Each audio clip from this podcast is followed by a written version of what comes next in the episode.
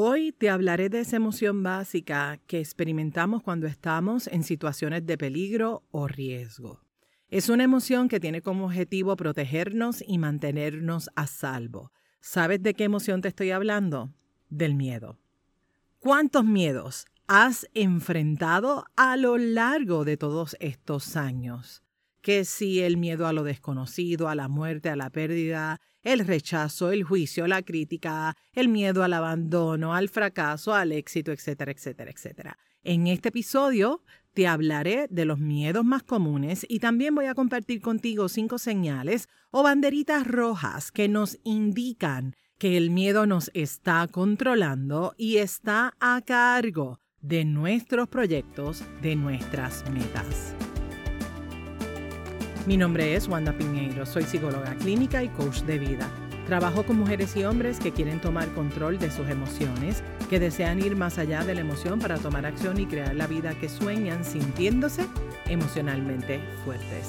En este podcast compartiré contigo información valiosa de manera sencilla, simple y práctica para que lo apliques en tu día a día. Este episodio es traído a ti gracias al programa de coaching Rewarding Myself. Prepárate, abre tu mente, tu corazón, sobre todo tus oídos, para que escuches y conectes con toda la información que voy a compartir contigo hoy. Bienvenida, bienvenido a Emocionalmente Fuerte. Hola, hola, hola, hola, ¿qué tal? ¿Cómo estás? Espero que estés excelentemente bien. Gracias por acompañarme.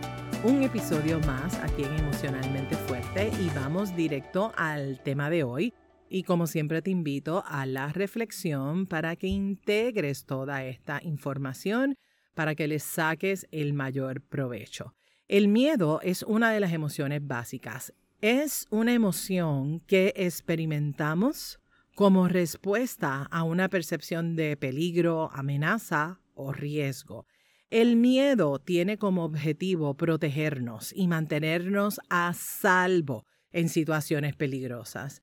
El miedo se puede manifestar tanto a nivel físico como emocional. A nivel físico provoca cambios en nuestro cuerpo como sentir acelerados los latidos del corazón, empezar a sudar y sudar y sudar, la tensión muscular, sentir que, tu respiración está acelerada, que está alterada.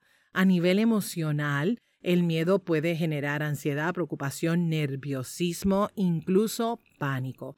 El miedo puede surgir de diferentes fuentes, de diferentes experiencias, experiencias que han sido traumáticas, puede surgir de amenazas que son reales o amenazas que tu mente las percibe como reales, pero realmente no son reales. Puede surgir por situaciones específicas, por objetos, personas, animales y por supuesto, nuestro patrón de pensamiento tiene mucho que ver aquí. Porque si tengo pensamientos catastróficos, mi mente se va a ir hacia el peor escenario. Por lo tanto, es importante mirar cómo estoy trabajando este asunto del el miedo. Probablemente me has escuchado decir que todas las emociones traen consigo una intención positiva, aunque nuestra mente no lo perciba de esa manera. Aunque el miedo es una respuesta útil para cuidarnos y para protegernos en situaciones de peligro, también puede ser limitante. Ojo con eso. Emociones que no están siendo bien gestionadas nos juegan en nuestra contra. En el caso del miedo, si no lo gestionamos, puede volverse en miedos irracionales. Importante tener en cuenta que el miedo es una emoción subjetiva y personal. ¿Qué significa esto?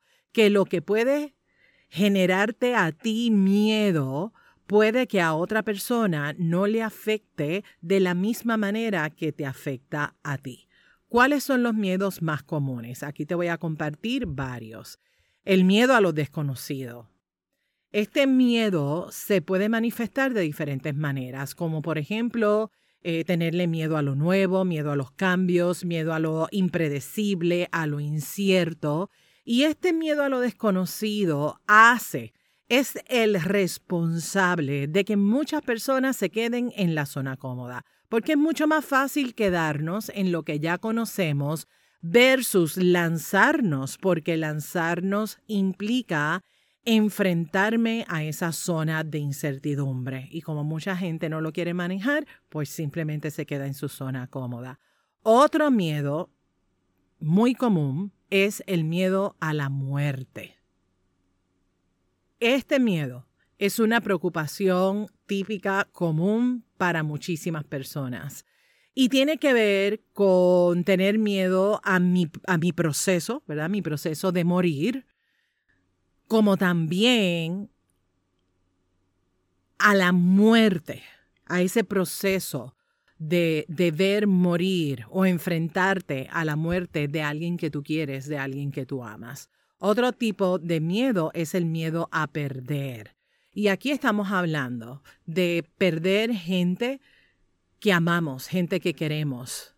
Cuando perdemos una relación, cuando viene un divorcio, eh, cuando cambias de trabajo, por ejemplo, cuando pierdes la estabilidad financiera o simplemente tu salud está en jaque, a este tipo de pérdida me refiero. Este tipo de miedo puede generar ansiedad y también genera mucha preocupación. Otro tipo de miedo es el miedo al rechazo y la palabra lo dice todo.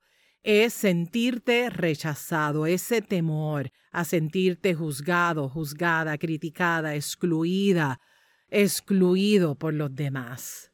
El problema de este miedo es que influye en la manera en la cual nos relacionamos con los demás. Y esto nos limita, nos limita expresar quienes somos auténticamente.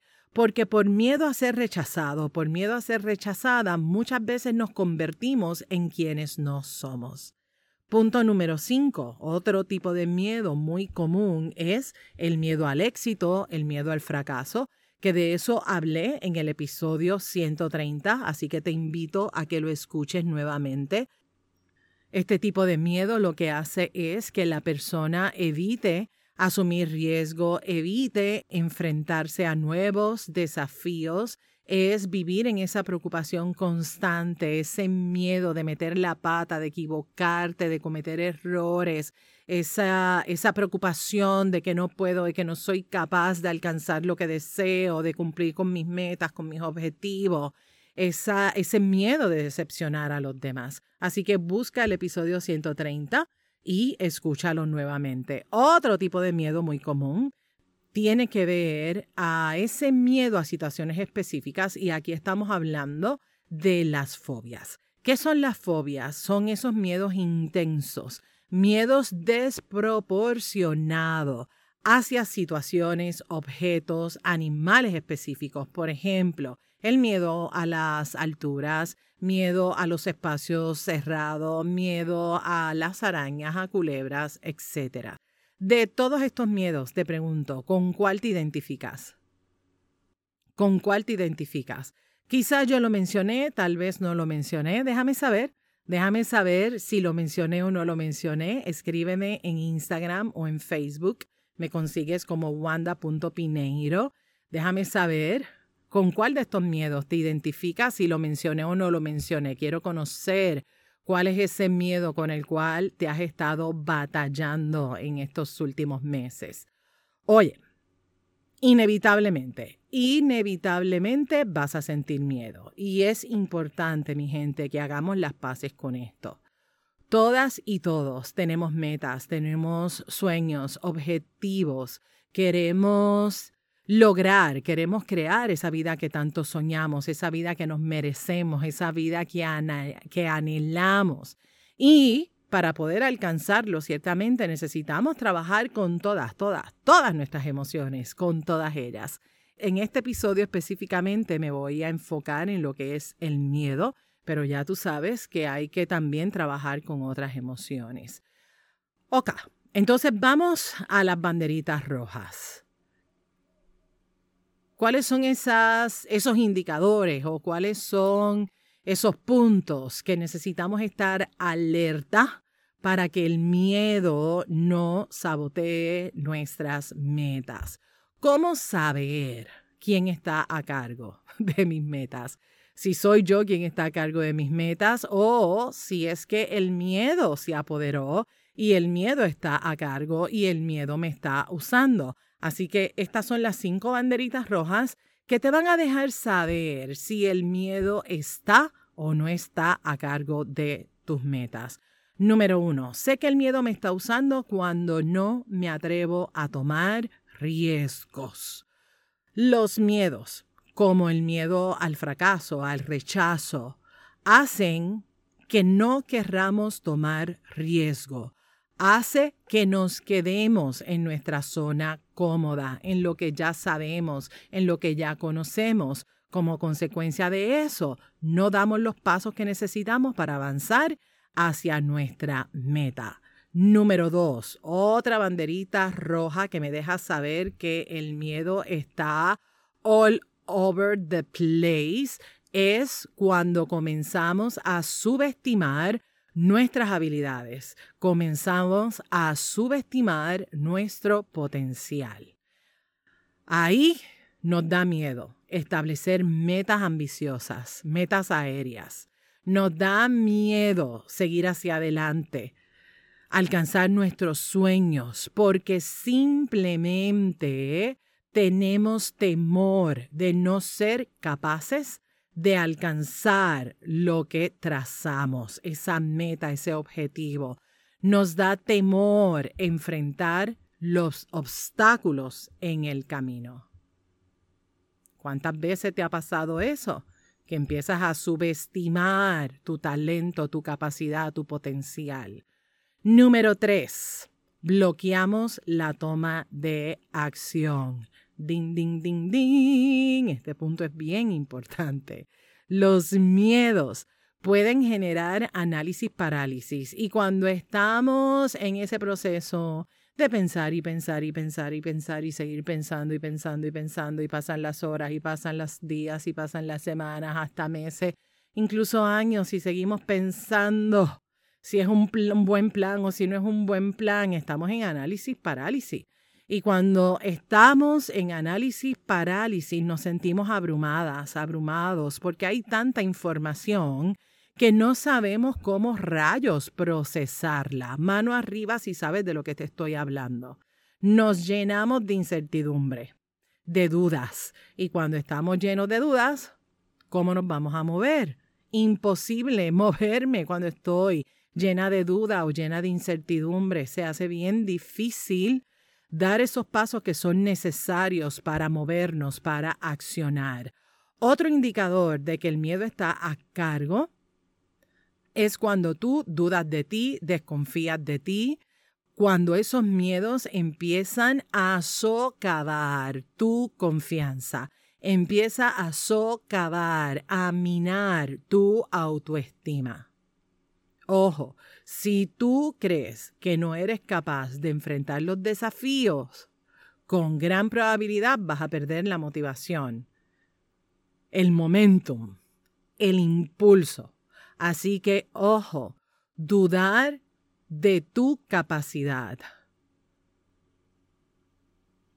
Mina tu autoestima. Y por supuesto, si tu autoestima está por el piso, no tienes la energía vital para moverte hacia lo que de verdad tú quieres crear para ti. Por último, número 5. Impedir la búsqueda de oportunidades. Los miedos pueden hacer que evitemos o también pueden hacer que desaprovechemos las oportunidades que se nos presentan en el camino. Podemos tener miedo de tomar decisiones, de dar paso hacia lo desconocido. Podemos tener miedo a enfrentar la posibilidad de cambios en nuestra vida. Así que, ojo, Punto número cinco, no buscar o no aprovechar las oportunidades que nos surgen en el camino, porque pues el miedo se apodera y no queremos dar ese paso. Resumo los cinco puntos. Uno, evitar tomar riesgos. Dos, subestimar nuestras habilidades y potencial. Tres, bloquear la toma de acción. Cuatro. La confianza y la autoestima se nos va para el piso. Empezamos a dudar acerca de nuestra capacidad. Esa confianza se va para el piso. Y cinco, impedir la búsqueda de nuevas oportunidades o aprovechar las oportunidades que nos surgen en el camino. Ahí tienes esas cinco banderas rojas que te dan mucha información y te van a dejar saber si el miedo está ahí adueñándose del proceso. Importante que las identifiques. Importante reconocer cuáles son esos miedos porque solo así puedes trabajar para que esos miedos no te usen. O sea, que ocurra lo contrario, que tú puedas utilizar esos miedos a tu favor. Trabaja contigo, fortalece tu autoconfianza, trabaja tu mentalidad, adopta una mentalidad que esté orientada a la acción para que sigas avanzando y para que logres todo lo que te estás proponiendo día tras día. No dejes, no permitas que el miedo decida y elija por ti. Haz el trabajo que te toca hacer. Y si quieres que yo te acompañe en ese proceso, pues ya sabes, aquí estoy. A eso me dedico. Agenda una reunión conmigo o con cualquier otro profesional. Lo importante es que sepas que tu vida está en tus manos. Importante hacerte cargo de ti. En amor y en honestidad. Si esta información ha sido valiosa para ti, te pido que la compartas con toda esa gente que tú sabes que se puede beneficiar de esta información. Suscríbete en la plataforma donde me estás escuchando, regálame las cinco estrellas. Si eres fiel oyente Emocionalmente Fuerte, entra a la plataforma de Apple, déjame una reseña, dime cómo Emocionalmente Fuerte aporta a tu vida. Gracias por estar al otro lado, por escucharme, por ser parte de esta hermosa comunidad, por sembrar semillitas de posibilidad infinita en tu corazón y en el corazón de tantas otras personas. Gracias por ser emocionalmente fuerte, porque ser emocionalmente fuerte es un asunto de todas, es un asunto de todos.